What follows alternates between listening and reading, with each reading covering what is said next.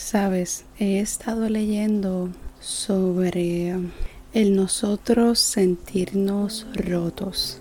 Y usualmente en las sociedades o en diferentes culturas, el uno estar triste, angustiado, con preocupaciones, uno no ser normal, uno no ser promedio, te lleva a que tú te sientas que no perteneces o que estás roto.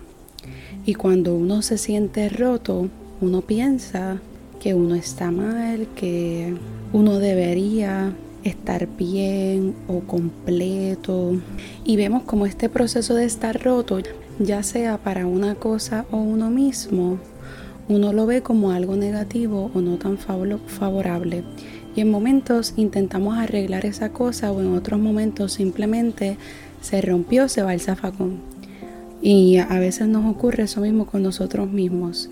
Estamos rotos, pero no nos podemos votar, ¿verdad?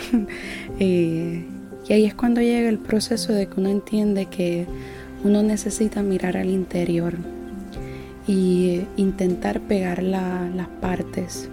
Pero ahora quiero que reflexionemos sobre esto.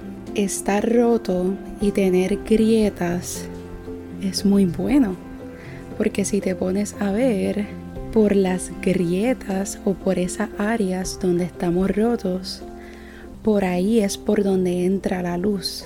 Y en esa luz que sale o que se asoma en esas grietas que tenemos, ahí es donde está la esperanza.